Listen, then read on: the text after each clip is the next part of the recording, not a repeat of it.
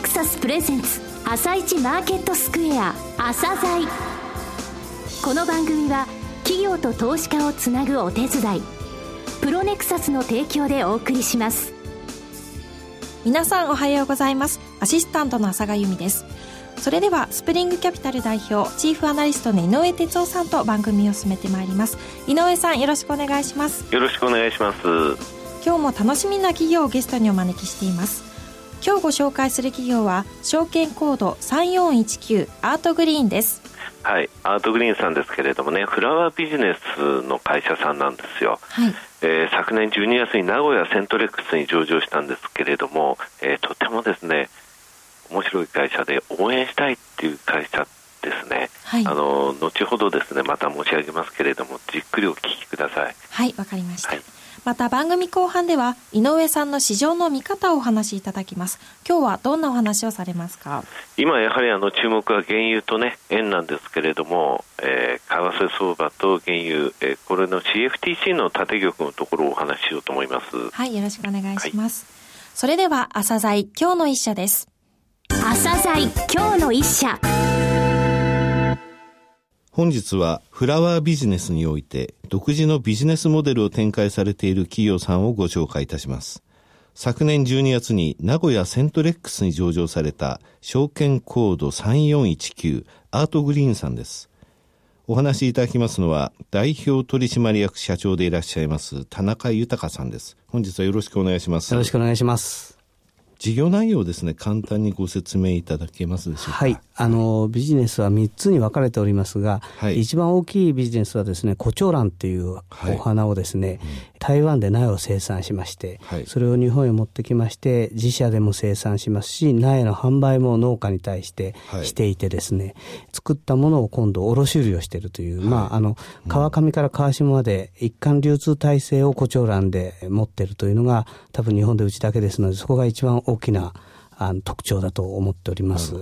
お花の市場ですね。はい牡蠣とかありますけれども、そちらに、あの、競りに参加できるはい権利も持ってらっしゃる。そうですね。あの、私ども東京、大阪、名古屋、福岡に事業所がありますが、そこのあの、し市場でですね、はいあの、私ども競り人が毎日競りに参加しまして、はい卸売を、の商材を仕入れてくるということを毎日やっております。なるほど。じゃあ、コチョウランの他にこの成果の部分の流通もされているそうです。ということなんあの、ですね。総合園芸卸ですので、はいまあ、コチョウランでは、いあの、一番日本で多く流通しておりますけれども、はいその他の商品もすべて扱っております。はい。えービジネスモデルですが、3つのセグメント、フラワービジネス支援事業、はいナーセリー支援事業、えーフューネラル事業とありますが、まずはですね、このフラワービジネス支援事業、はいこちらについて教えていただけますでしょうか？これがあの私ども一番特徴的なビジネスモデルを持っておりまして、はいまあ一つはあの大手のお花屋さん含めてあの全国のお花屋さんがですね、はいえー、コチョウランの受注を取りますと、はいまあ在庫を持たずにですね、私どもね発注するだけでそのお花屋さんの代わりにエンドユーザーに届けるという作業を私どもがしておりまして、ですから全国のお花屋さんが基本的にはお客様です。なるほど。お花屋さんは、受注を取るだけで、受けるだけではい、在庫を持たずに、あとは全部私どもがエンドユーザーに届けて、そのお花屋さんの代わりにお届けをさせていただいているというのが一番と。コチョウランを町の、あの、花屋さんがですね、在庫で抱えたら大変なことになるので、なかなか一輪でも。枯れちゃうとはいですね、ロスが大きいもんですそうから。ですね。これはお花屋さん向けのビジネス、はいということですね。はいあとあの、企業にですね、はいこのお花はい屋さんじゃないですけど、をやりませんかみたいな、はいこれが一番を。はい。大きいビジネスモデルでですね、はいあの、大手の企業といいますか、あの、上場企業は全国で3800社ぐらいありますが、はい。そこの会社さんたちは皆さん大きいので、いろんな関連子会社を持ってらっしゃいます。はい。銀行さんなんかですとですね、5万人ぐらい行員の方がいらっしゃいますので、はい。そういう行員の方々をマーケットとして、はい。がん保険を販売したり、それから不動産管理をやったり、え旅行代理業をやったりというようはない。関連会社のはい。中にですね、商材として花を扱っていただきまして、はい。えー親会社とかグループ会社が使うお花の注文を全部その関連会社に窓口で一括受注をしていただいて、そこはまあ受注とですね、それから請求管理をしていただくだけで、はい。えーあとは、あの、お花屋さんがやってるのと同じように、私どもが全部エンドイザへ届けるということをしますので、はい。えー無店舗でノーリスクのお花の事業が、ポッとそこに出来上がっちゃうというビジネスモデルを持っています。本社が代行してお届けすると。そうです。となると企業さんにとってはこれやっぱり一番大きいところはコストですか？そうです。あの、はい、グループ全体から見ますと、その関連会社さんがやってる商売の利益というのが、はい、グループ全体としてはお金が外へ出てませんので、はい、連結ベースで言うと経費削減です。なるほど。その関連子会社にしてみれば、労せず儲かる商売が、グループ会社に対して売るだけで、ポッとそこに商売が起こるということになってまして、はい、えー、両方にとって非常にいいビジネスモデルを提供できていると思っています。これが異業種参入支援事業と、いうものですね。はい。これが柱だというふうに今現在は考えてよろしいでしょうか？う約3800社で1500社ぐらいはそういう関連商事会社を持たれていますので、はい。えー、そういうところに毎日のように営業に行かせていただいて、えー、商材の一つとして花を扱っていただくということをしております。このフラワービジネス支援事業は今お話しいただいた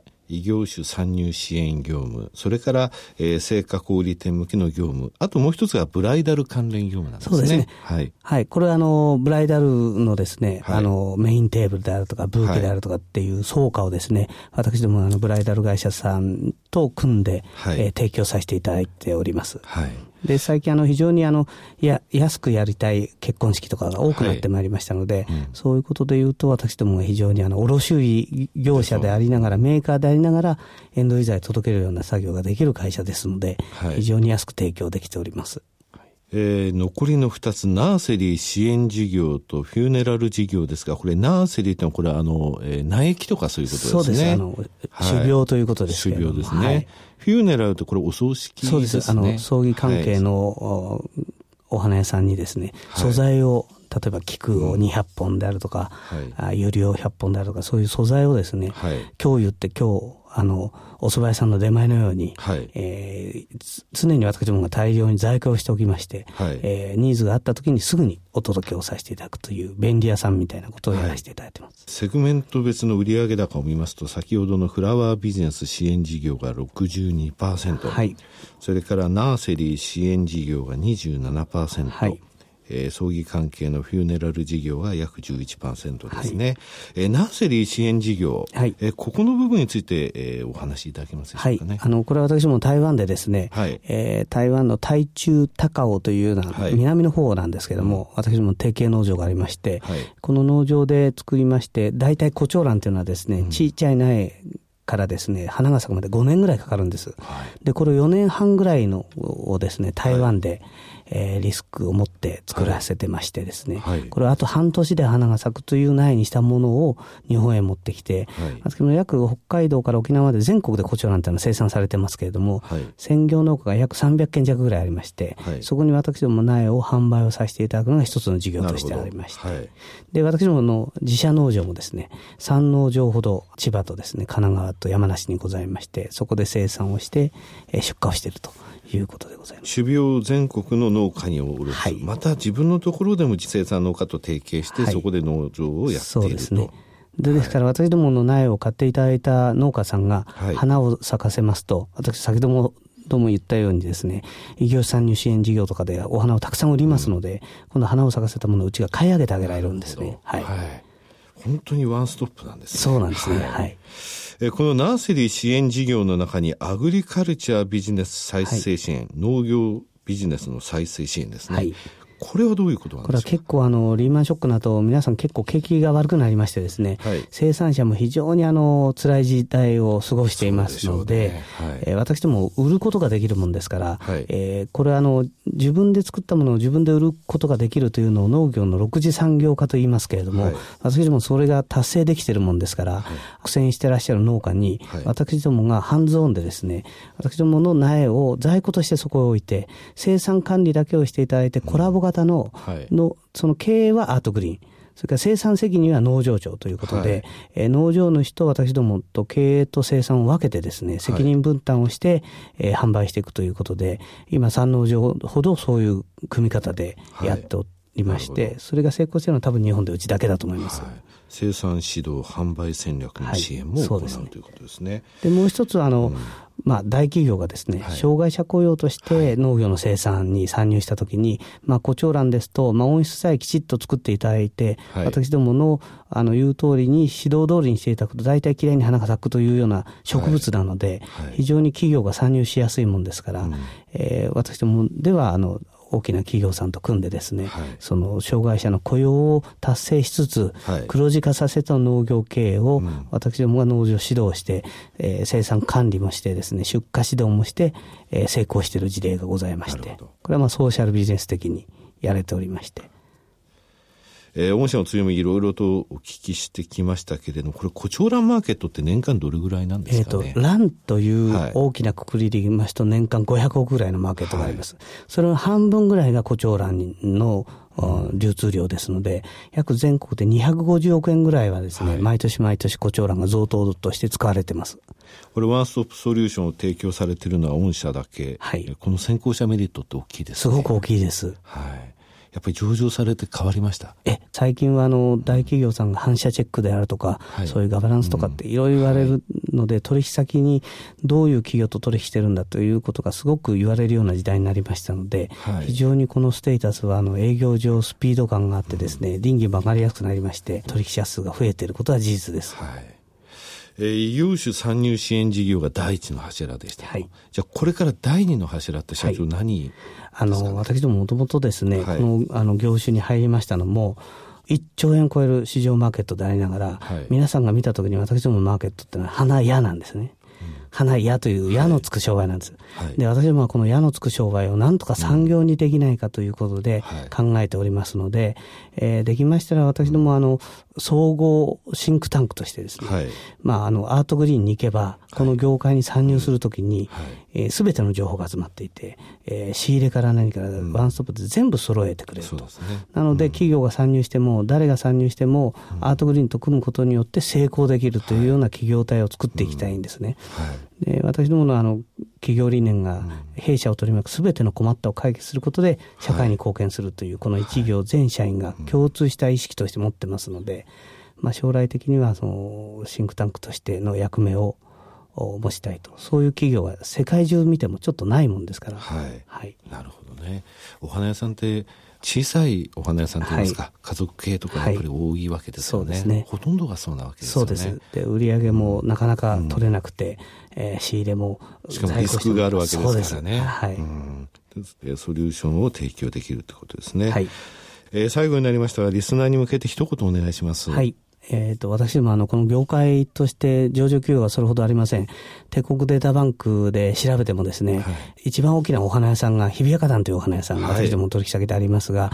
これがあの、日本で一番なんですけども、はい、私も調査しましたらば、世界で一番でした。この、まあ、年間180億円の売り上げのこの日比谷花壇さんがですね、世界で一番ということが日本にあるということは非常に誇らしいことです。はい、ですから、まあ、できたらですね、この業界でもう少し株式公開企業を増やしてですね、はい、えー、私どもを帝国データバンクで調べると、分類されない卸売業というふうに出てきます。はい、で、日比谷花壇さんはその他の小売業になってしまいます。ですから、セクターにないので、まあ、園芸業界というのをですね、何社かそういうトップ企業が集まって、この業界を産業にして作っていきたいなというのが非常に夢でございまして、はい、えー、そういうような企業の一角としてですね、えー、皆さんに喜んでいただけるようなサービスと商品提供をこれからますますしていきたいというふうに思っております。田中さん、本日はどうもありがとうございました。はい、ありがとうございました。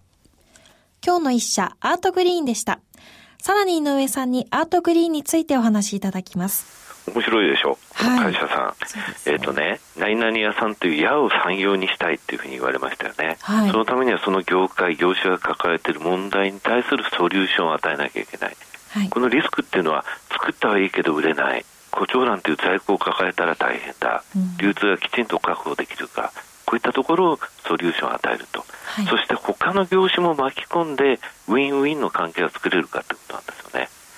すごいこと言ったなと思うのは、はい、いくつかこれから先も上場してほしいということを言いましたでしょ、はい、それでこの業界、業種を認めてもらいたいと、これ、コンペティターであるライバルに上場してほしいって言ってるんですよ、はい、つまり、どれだけその産業とか業界のことを考えてるかってことですよね。アートグリーンさん、今、セントレックスですけれどもね、えー、東証の方にもいずれ出てきてほしいなって私なんか思いますね。そうですね。はい、わ、はい、かりました。それでは一旦お知らせです。企業ディスクロージャー IR 実務支援の専門会社プロネクサス上場企業のおよそ6割2200社をクライアントに持つこれはアジア証券印刷の時代から信頼と実績を積み重ねてきたからこそさらにプロネクサスが目指すのは企業と投資家をつなぎ日本の株式市場を活性化させることです。プロネクサス私たちは個人投資家の皆さんを応援します。井上哲夫今日のストラテジー。さて井上さん、今日は告知があるんですよね。そうなんですよ。はい、えっ、ー、とね、朝鮮セミナーの、えー、告知はですね、えー、放送でいろいろ流れてると思います。5月28日行われますが、えー、それでね、今日は5月14日のですね、はい、武者リサーチさん、えー、武者領事さんのですね、えー、開催する第6回義援金セミナー、これ東日本大震災から5年は経ちましたが、はい、震災で親御さんを亡くされたお子さん、に対してですね月2万円の学費支援をしている団体がありまして、はい、そちらに全額寄付するセミナーをやっております。えこちら5月14日、え武者さんとかですね私とあと鈴木幸男さん昔のあのアナリスト協会の会長さんですね、はい、等がやります。